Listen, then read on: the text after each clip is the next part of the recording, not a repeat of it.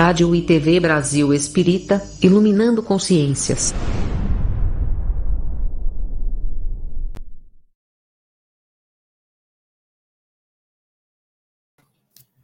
Boa noite, boa noite a todos que nos ouvem, boa noite aos amigos, aos ouvintes, a todos os queridos companheiros e companheiras de estudos do livro Missionários da Luz.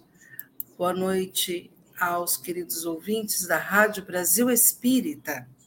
12 anos iluminando consciências. Sejam todos muito bem-vindos. Muito boa noite a todos. Nossos votos de muita paz. Com muita alegria estamos aqui mais uma vez para transmitir o curso de o livro Missionários da Luz de André Luiz psicografia de Francisco Cândido Xavier. Agradecemos a presença de todos, a todos os ouvintes da Rádio Brasil Espírita. Vamos em frente no estudo doutrinário. Convidamos os queridos amigos para a nossa prece inicial, elevando os nossos pensamentos ao nosso Mestre Jesus aos bondosos benfeitores, trabalhadores da seara do Mestre, para que possamos aprender com as lições da vida espiritual o que nós precisamos fazer, praticar, compreender, pensar, sentir. Ajude-nos, Jesus, a caminharmos contigo, excelso amigo. Ampara-nos os passos às vezes vacilantes. Envolve-nos no seu amor, na sua luz, para que possamos ter forças, coragem, paciência e resignação. Perdoa-nos, Senhor, as nossas dificuldades e limitações, os nossos equívocos, mas ajude-nos, Jesus, a corrigi-los. Ajude-nos a sermos melhores do que fomos ontem. Ampara-nos, Senhor, os nossos pensamentos, os nossos sentimentos, e que a Sua bondade envolva a todos nós, encarnados e desencarnados. Que assim seja. Assim seja. Janete, seja muito bem-vinda boa noite. Boa noite, seu Vitor. Boa noite, Ieda Freitas. Salutam, olá. Boa noite, Cristina Reis. Boa noite, Edna, seja bem-vinda. Olha só, temos mais Boa noite, Rosana. Boa noite, Yasmin. Seja muito bem-vinda. Boa noite, Moma Green. Boa noite, Marli. Seja bem-vinda, seja bem-vinda às nossas conhecidas amigas, os nossos amigos. Sejam todos muito bem-vindos. Boa noite, Josélia, seja bem-vinda.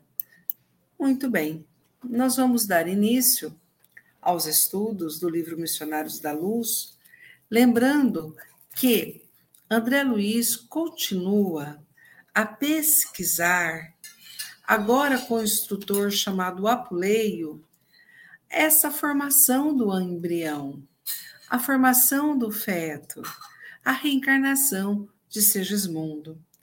Apuleio, vamos aqui na sequência do livro, estamos estudando o capítulo 14, com o título Proteção. Então, Apuleio, André Luiz diz assim para todos nós, que ele vai continuar explicando detalhes desse processo da formação do feto.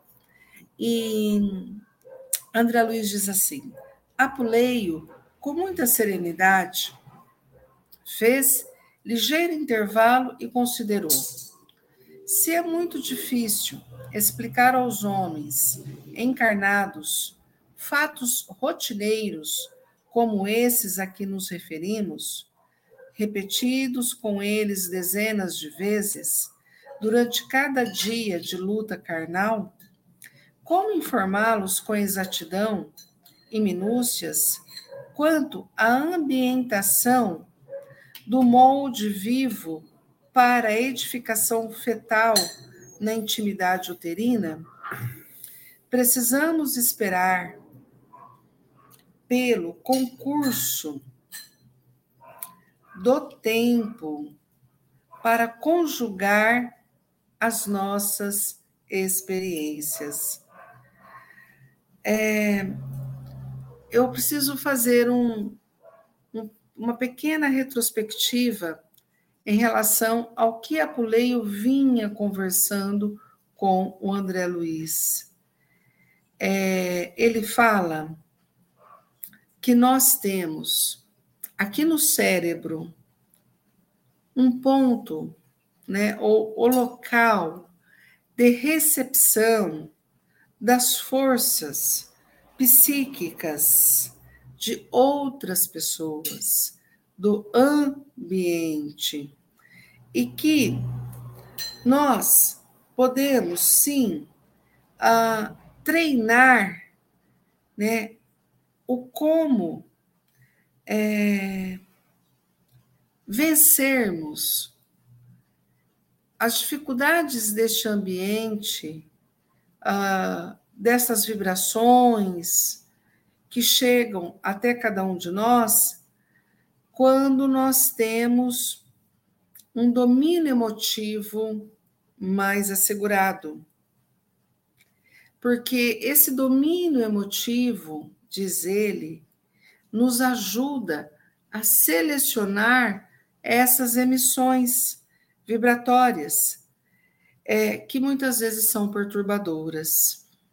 E que, se nós selecionamos essas emissões e elas não penetram em nosso campo orgânico, nós não desenvolvemos prejuízos em alguns pontos do nosso corpo é que são mais vulneráveis. Às vezes, uma dor de cabeça, uma dor de estômago, uma dor nas costas. É, veja que muito disso pode ser efeito desses ambientes psíquicos que nós transitamos. Mas que se nós tivermos um bom domínio emocional, isso não nos afeta. Bom, aí ele comenta assim: na leitura que nós vimos agora deste parágrafo. Se nós temos dificuldades, nós encarnados, de entender as lutas diárias que nós temos, esses efeitos e essas causas em nós mesmos, que existem em nossa vida como adultos, muito mais difícil é nós compreendermos a edificação fetal no útero materno.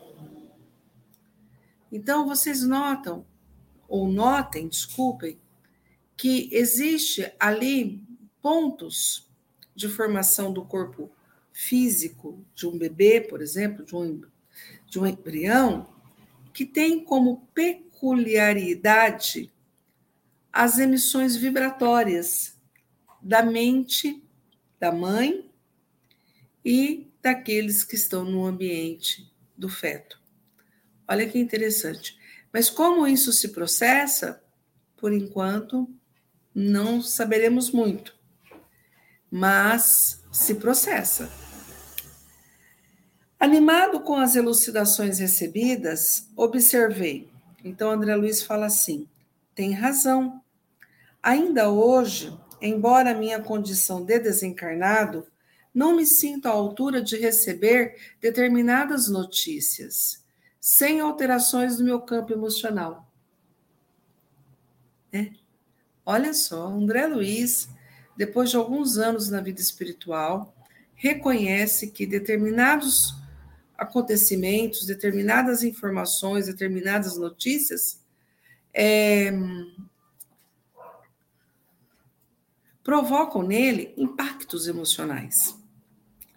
Muito bem, falou o diretor satisfeito.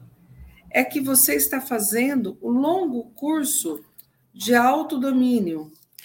Somente depois dele saberá selecionar as forças que o procuram ambientando nas zonas íntimas de sua alma apenas aquelas de teor reconfortante ou construtivo. Olha, aí ele fala assim: muito bem, André Luiz, você está aprendendo o autodomínio. Somente depois do autodomínio é que André Luiz irá aprender a selecionar essas forças que o procuram. Olha que interessante. É, e criando dentro de si, no seu mundo interior, um ambiente em que ele permite apenas a assimilação das forças que são construtivas, reconfortantes, então, vejam bem, isso que ele fala é muito sério. É, quanto mais uma pessoa vive com as flutuações dos campos vibratórios, das emissões mentais do outro, dos outros, do ambiente, coletivamente, isso significa que ela tem menos domínio em si mesma.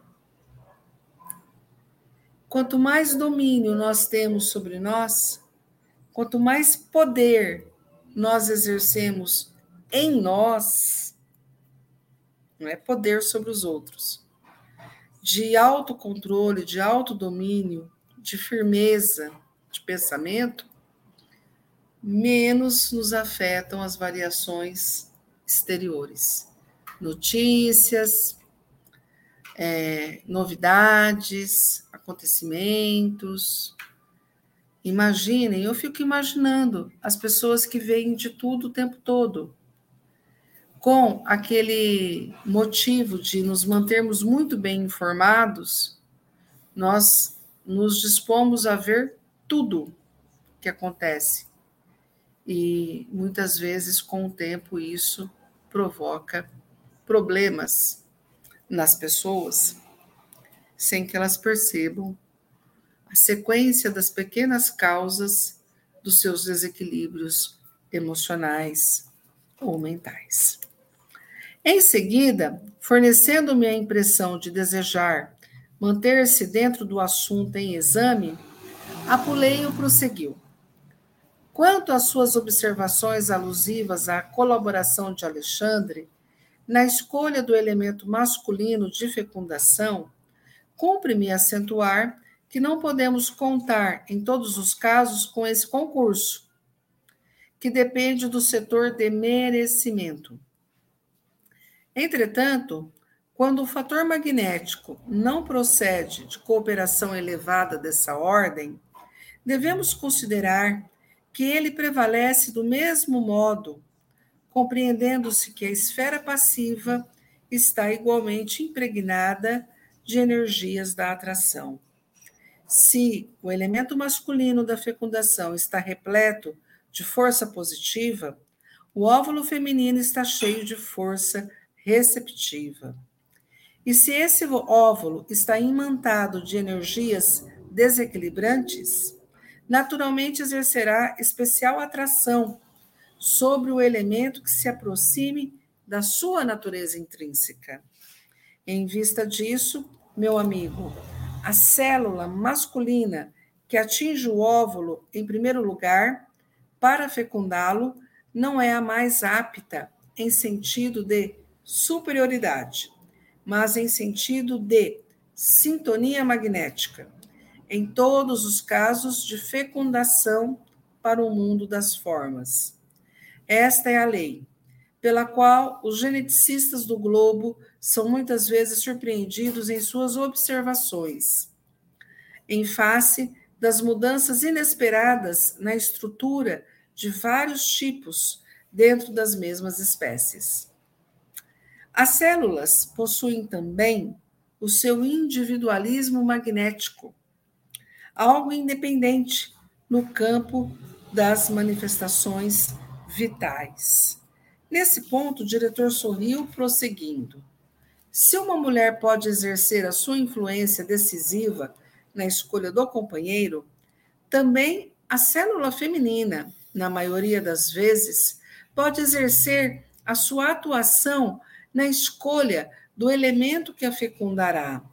Claro que nos referimos aqui a problema de ciência física, sem alusão aos problemas espirituais das tarefas, missões ou provas necessárias. Acho que aqui já tem um bom material para se comentar, né?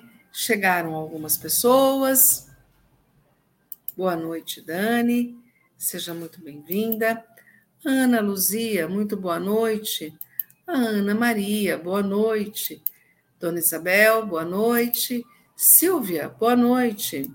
A Ana Maria ah, mudou para o Face. Ótimo. Boa noite, seja bem-vinda sempre. E Egelda Silveira, do Rio Grande do Sul. Muito boa noite, seu Egel, de Teutônia, Rio Grande do Sul. Muito bem, meus irmãos. Vocês viram que é, somente esse esclarecimento do benfeitor no livro Missionários da Luz, recebido na década de 40, vem esclarecer algo que os geneticistas modernos ainda não sabem explicar. Porque o que leva aquele espermatozoide específico vencer a corrida para fecundar o ovo.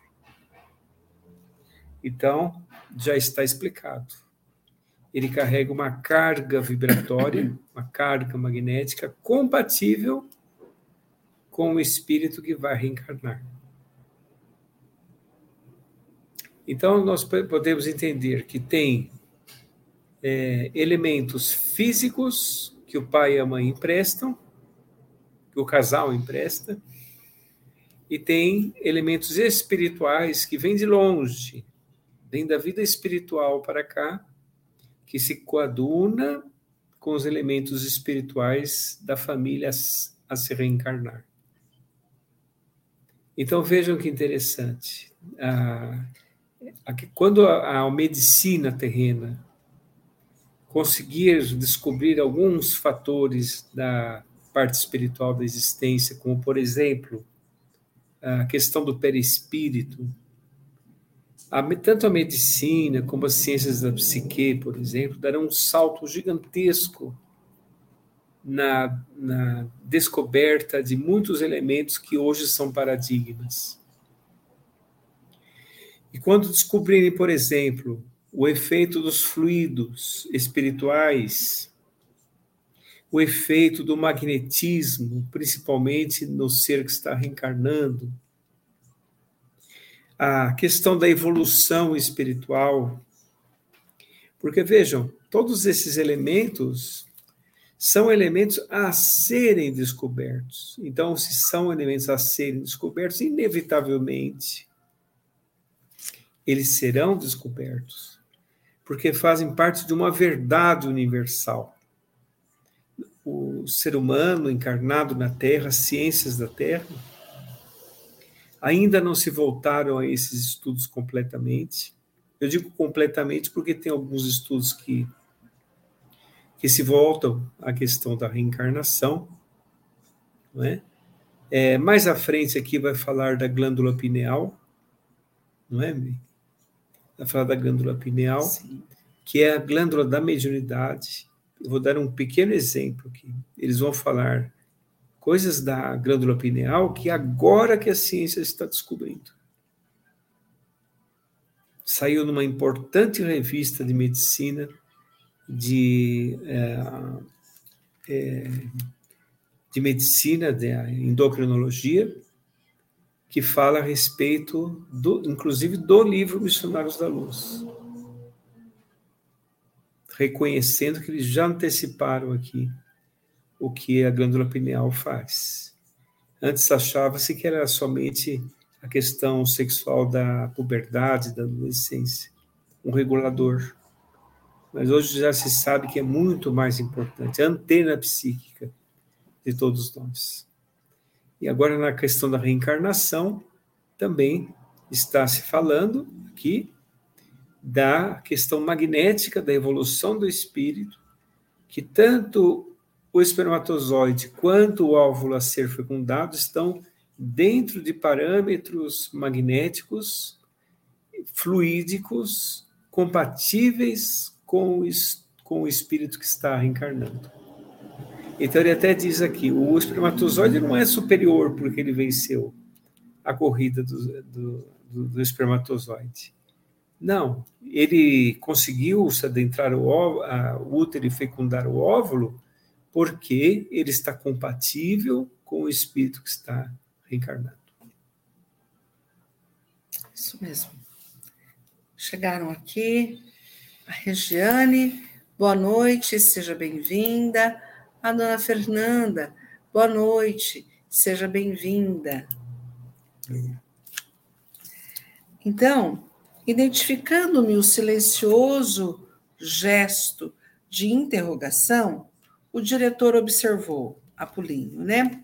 Sim, porque nas obrigações determinadas de certos espíritos na reencarnação, as autoridades de nossa esfera de luta dispõem de suficiente poder para intervir na lei biogenética, dentro de certos limites, ajustando-lhes as disposições a caminho de objetivos especiais.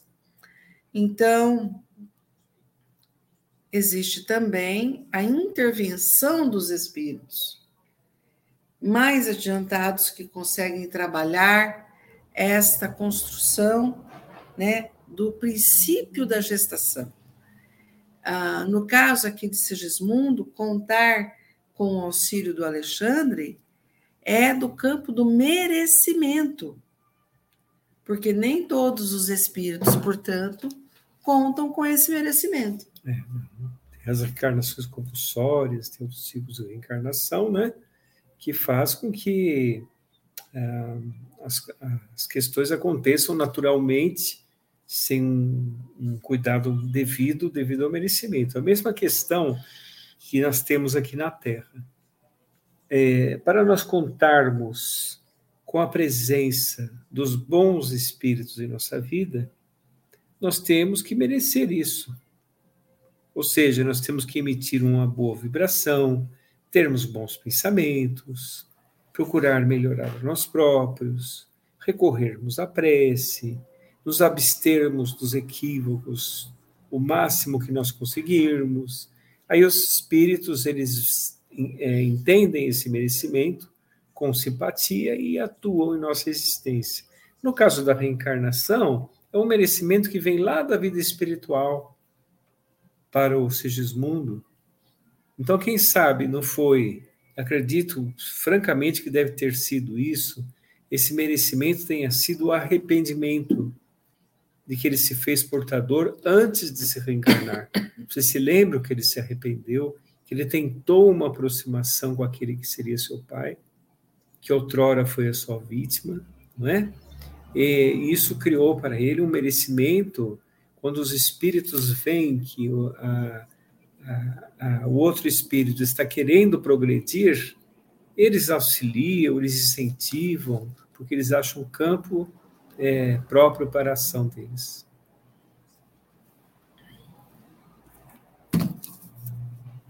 Muito bem. A Janete faz a seguinte pergunta: nos casos das mulheres que escolhem o sexo das crianças através da ciência, como fica nesse caso o processo reencarnatório? Fica da mesma forma, porque a única coisa que aconteceu aí foi um prolongamento das providências até aqui a Terra. pela descoberta da ciência. Então, se por acaso é, se, se quiser trocar de sexo no momento da gestação, não é o caso. Está dentro também de uma programação anterior. Entendi. Muito bem. Aí, André Luiz diz assim: nesse momento, porém, nossa conversação foi interrompida. Pequeno grupo de entidades amigas pedia a presença de Apuleio, fora da Câmara de Serviço. Muito gentil, o chefe de trabalho convidou-me a acompanhá-lo. Apresentou-se o grupo com desembaraço constituía-se de duas senhoras desencarnadas, amigas de Raquel, e de um amigo de Segismundo, desejosos de testemunhar-lhes afeto e dedicação na experiência em curso. Vinham de nossa colônia espiritual em serviço de assistência a familiares detidos na crosta e pretendiam aproveitar a oportunidade para a visita carinhosa. O diretor ouviu-nos atencioso, bem-humorado, mas com imensa surpresa para mim observou. Como responsáveis pela organização primordial do novo corpo de carne do nosso irmão Segismundo, agradecemos a atenção de todos, porém não podemos autorizar a visita a esta hora. Estamos aproveitando o escasso tempo de harmonia relativa que a mente maternal nos oferece para delicados serviços de magnetização celular mais urgente. E sorrindo afável, acrescentou: depois do vigésimo primeiro dia, porém, quando o embrião atingir a configuração básica, nossos amigos podem ser visitados a qualquer hora salientando-se que, a esse tempo, ambos, mãe e filho, conseguirão ausentar-se do corpo com facilidade. Por enquanto, nosso amigo Segismundo não pode afastar-se, e a nossa irmã Raquel, ainda mesmo em estado de sono físico, é obrigada a permanecer junto de nós, a pequena distância. É, eles estão agora naquele processo de início é, de divisão celular. Então é necessário harmonizar vibratoriamente as células para que ocorra a divisão celular. Vai chegar um momento que eles vão ter contato com o espírito reencarnante, que ainda permanecerá num estado diferente do que ele era, e a mãe, e a mãe desdobrada também. Certo? Vamos observar mais para frente como será isso. Os cuidados que os amigos espirituais é, mostravam ali é de se admirar, porque é, era necessário tratar. As horas, os dias eram importantes para alcançar uma determinada etapa. Só depois de assegurada a formação das células até o 21 primeiro dia é que eles poderiam, a qualquer momento, receber visitas. Nessa hora em que eles estavam ali, não podiam, porque as células do bebê estavam sendo trabalhadas de uma forma que era necessário aproveitar os curtos períodos de descanso mental da mãe para que o embrião é, tivesse uh, êxito na formaçãozinha que estava se constituindo ali. Então, ele fala que agradecia a visita de todos. É muito oportuno, muito bom esse auxílio, esse carinho, essa amizade. Mas só mais à frente que eles poderiam visitar a, tanto Segismundo quanto a Raquel a qualquer hora do dia. Aí, olha só o que eles responderam. Não há dúvida, replicou o cavaleiro de nossa esfera. Não desejamos perturbar o desenvolvimento do trabalho. Eles vieram aqui ao nosso ambiente da Terra para trabalhar em relação a parentes familiares que ainda estavam encarnados. Aproveitaram para passar na casa de Dona Raquel, porque Segismundo estava voltando para a reencarnação no corpo físico. Mas tudo bem, eles voltariam em outro momento, né? Eles não queriam perturbar o trabalho que estava sendo ah, desenvolvido ali. Sabemos que Raquel ficaria muitíssimo comovida com o nosso abraço pessoal. Comentou uma das senhoras. A alegria inesperada, de qualquer modo, é também um choque. É o que precisamos evitar, replicou Apuleio satisfeito. Desejo, todavia, fazer-lhe sentir que Segismundo necessita de amparo espiritual de todos nós. Temos recomendação de notificar a todos os seus amigos quanto à presente reencarnação dele, a fim de que venham até aqui quando lhe seja possível.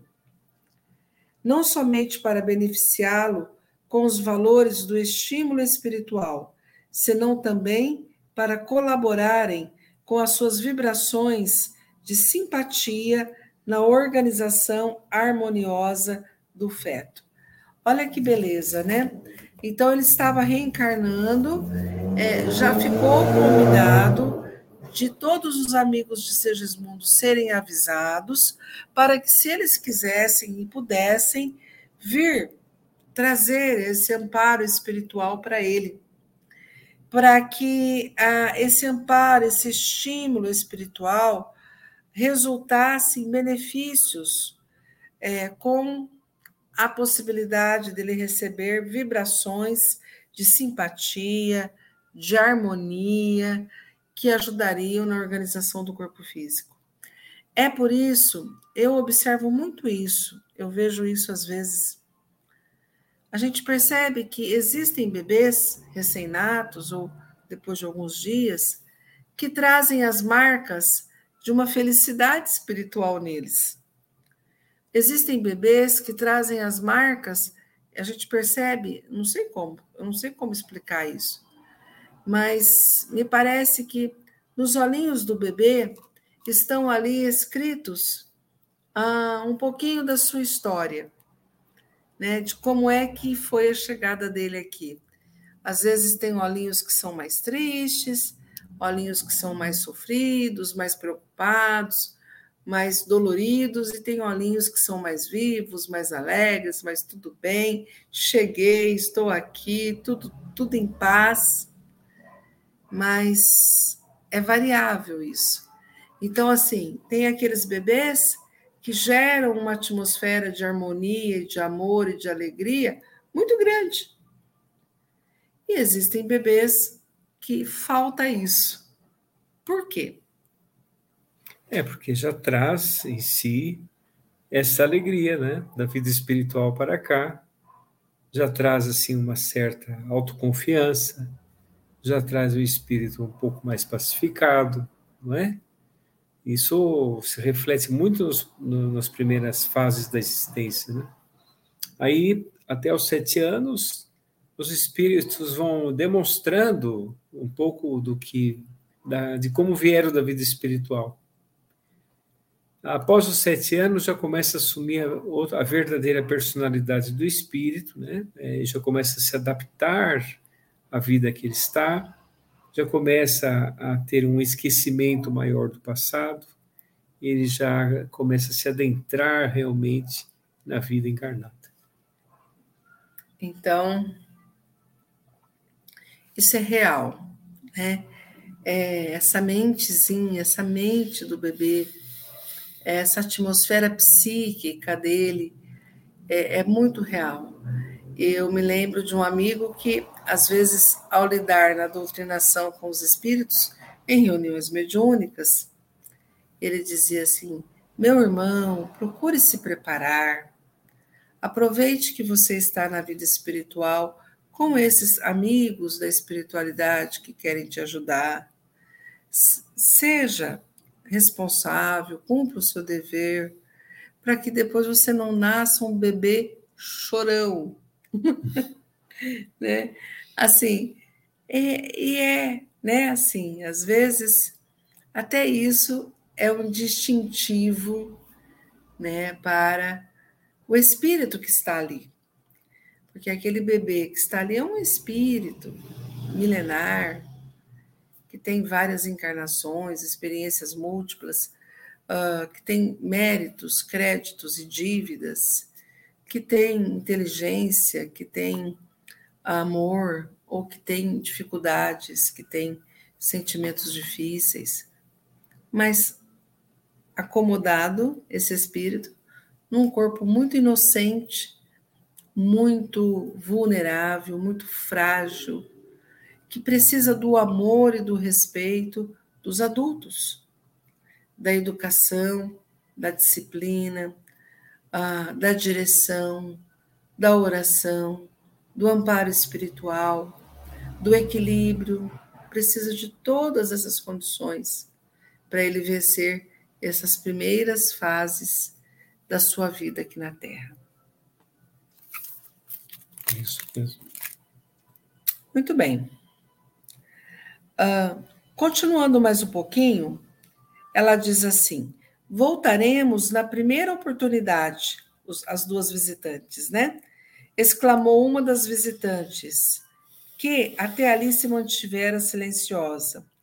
Precisamos colaborar em benefício de Raquel.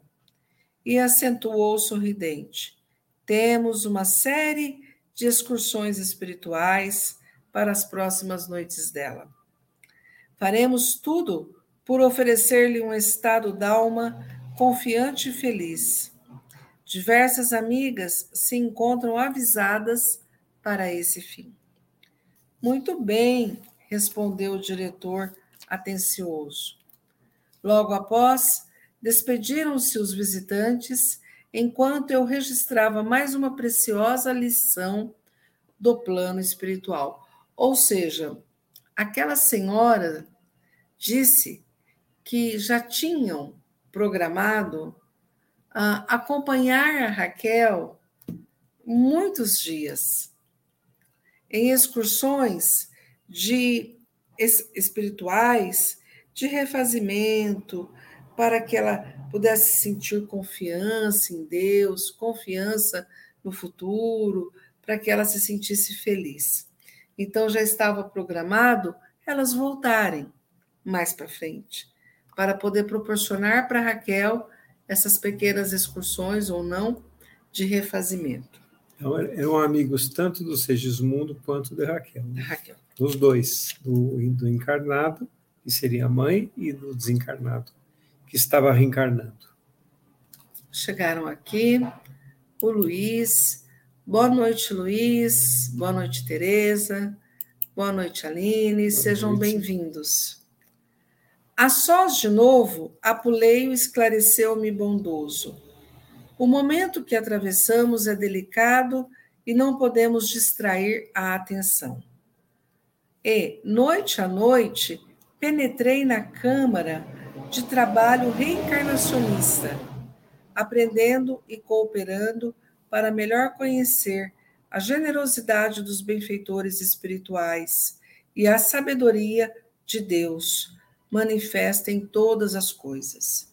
Depois da vesícula geminal, com a cooperação magnética dos construtores para cada célula, formaram-se os três folhetos blastodérmicos aproveitando-se o molde que Raquel idealizara mentalmente para o futuro filhinho, que foi aplicado sobre o modelo vivo de Segismundo, em processo de nova reencarnação.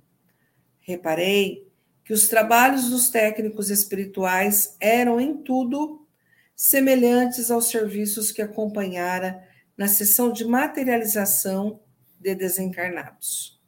Tomava-se o concurso do interessado, valia-se da colaboração de Raquel, que no caso tomava a função de médium da vida, mobilizavam-se amigos, utilizava-se de recursos magnéticos, requisitava-se o auxílio direto e positivo de Adelino, o futuro pai de Segismundo, como se requeria na sessão o concurso do orientador mediúnico sobre as forças passivas da intermediária. O símile era completo, apenas com a diferença de que nos trabalhos de materialização dos desencarnados gastavam-se algumas horas de preparação para um ressurgimento incompleto e transitório, ao passo que ali se gastariam nove meses consecutivos para uma reencarnação tangível da alma, em caráter mais ou menos longo e definitivo. Com o transcurso dos dias, formava-se um novo corpo de Segismundo, célula a célula, dentro de um plano simples e inteligente. Então, vocês viram quantas providências, não é? Quantas providências. Providências espirituais, providências químicas, providências biológicas, planejamento, é, a parte fluídica, a parte magnética, para que a pessoa possa, então, se reencarnar. Lembrando, milhares de vezes por dia isso acontece. E a interação dos espíritos com a Terra, no sentido de que isso ocorra da melhor maneira possível. Porque na vida espiritual, é, os habitantes da vida espiritual, eles têm uma, uma noção muito mais ampliada que o encarnado da importância da reencarnação, mas muito mais ampliada mesmo. Né? Por isso que é um motivo de grande atenção, de grande trabalho, de grande é, vibração de todos para que ocorra tudo da maneira certa. A dona Ana Maria, ela pergunta assim: por que tem crianças que demonstram mais afinidades com uma pessoa? É espiritual?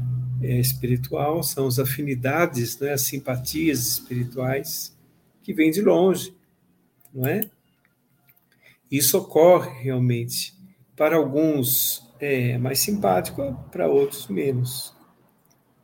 No caso aqui, é, Sigismundo será acompanhado é, pela mãe que o amparará de uma forma interessante, porque ela tem mais afinidades, ela tem mais recursos espirituais. E o pai, devido ao, ao passado é, que eles tiveram, poderá ter aquele antagonismo gratuito, poderá ter uma certa rejeição, uma certa antipatia, não é? Que só o tempo vai realmente consertando isso, né? Isso é uma questão que vem da vida espiritual e até de outras encarnações. Boa noite, Margarete. Ela pergunta assim: poderia acontecer que mais de um espírito se apresentasse para nascer naquele mesmo corpo? Não, porque vocês lembram da preparação que teve ali na que ocorreu no, no, na, na, elaboração das formas do corpo, aqueles setores que pareciam um setor de engenharia genética, é, laboratório. laboratório, então próprio para o espírito reencarnante. Muito bem. Uh, André Luiz faz uma comparação desses fenômenos que aconteciam na formação desse feto com uma sessão de materialização de desencarnados aqui na Terra. Quem se lembra, quem esteve aqui ou quem leu já o livro Os Mensageiros, observou ah, numa das, das lições do, capítulo, dos capítulos, ah, o assunto materialização. Então, tinha ali toda uma organização espiritual, a garganta fluídica foi formada em que o Espírito pedia para que, os, para que as pessoas cantassem. Lembram? Tinha aquele visitante da reunião que tinha uma boa aparência física, estava bem, normal, mas ele tinha feito uso de bebida alcoólica anteriormente. Os espíritos correram, acelerados, rápidos, a isolar, a imantar magneticamente aquele senhor. É, muitos estavam muito curiosos, procurando interesses muito pessoais, egoísticos naquela reunião, mas mesmo assim foi possível aparecer algo que os ajudasse, que no caso foi um espírito benfeitor que falou aquele grupo. Muito bem. Essa foi a reunião de materialização que nós tivemos a oportunidade de estudar aqui nas quartas-feiras no livro Os Mensageiros. André Luiz, ele diz assim que a Raquel serviria como a médium, aquela médium que lá na reunião era doadora dos recursos, a Raquel também conseguiria isso. O, o, o espírito, né, no caso, o Segismundo, ele estava se beneficiando daqueles recursos magnéticos da Raquel, porém, o pai, que era o Adelino, ajudava como se fosse um orientador mediúnico. E as forças né, passivas daquela senhora, da Raquel, no caso, estavam, estavam dirigidas para Segismundo numa situação muito parecida com a materialização de um espírito. Então, vejam, para materializar no corpo físico a forma daquele bebê, os processos eram muito semelhantes a uma materialização de espíritos. Foi isso que ele quis dizer. Para surgir aqui na Terra uh, esse corpo, embora incompleto, embora ainda transitório o corpo, né?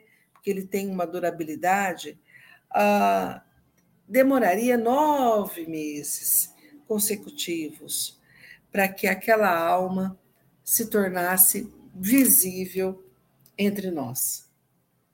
Olha que, que correspondência interessante, sábia e bonita que André Luiz fez. Com o transcurso dos dias, formava-se o um novo corpo de Segismundo, célula a célula, dentro de um plano simples e inteligente. Prosseguindo nas observações metódicas, verifiquei que o folheto blastodérmico inferior, obedecendo às disposições do molde vivo, enrolava-se, apresentando os primórdios do tubo intestinal, ao passo que o folheto superior tomava o mesmo impulso de enrolamento, formando os tubos epidérmico e nervoso. O folheto médio, assumindo feição especialíssima, dava lugar às primeiras manifestações da coluna vertebral, dos músculos e vasos diversos. O tubo intestinal, em certas regiões, começou a dilatar-se, dando origem ao estômago e às alças de várias espécies, e revelando em seguida determinados movimentos de invaginação, interna e externamente. Organizava aos poucos as estrias inferiores e superiores, constituídas de pregas, vilosidades e glândulas. O tubo cutâneo começou o serviço de estruturação complicada da pele, ao mesmo tempo que o tubo nervoso dobrava-se paulatinamente sobre si mesmo, preparando a oficina encefálica. Enquanto isso ocorria, as substâncias do folheto médio transformavam-se de modo surpreendente e, dia a dia, eram para mim cada vez mais belas as lições que recebia, observando então por que disposições maravilhosas segmenta-se o cordão axial em vértebras que abraçam o tubo nervoso na parte superior e o tubo intestinal na zona inferior. Pois é, vocês viram que maravilha, não é? Ele está descrevendo é, todas as transformações do corpo, né? já é, que não surge a partir do nada, surge a partir de uma elaboração anterior, moldado pelo perispírito também daquele ser que pré-existia, certo? Com todas as características genéticas que ele vai ter ao longo da sua vida inteira. Mas André Luiz estava observando ali as transformações do corpo físico à medida que o espírito se adentrava no corpo físico, pelos processos reencarnatórios.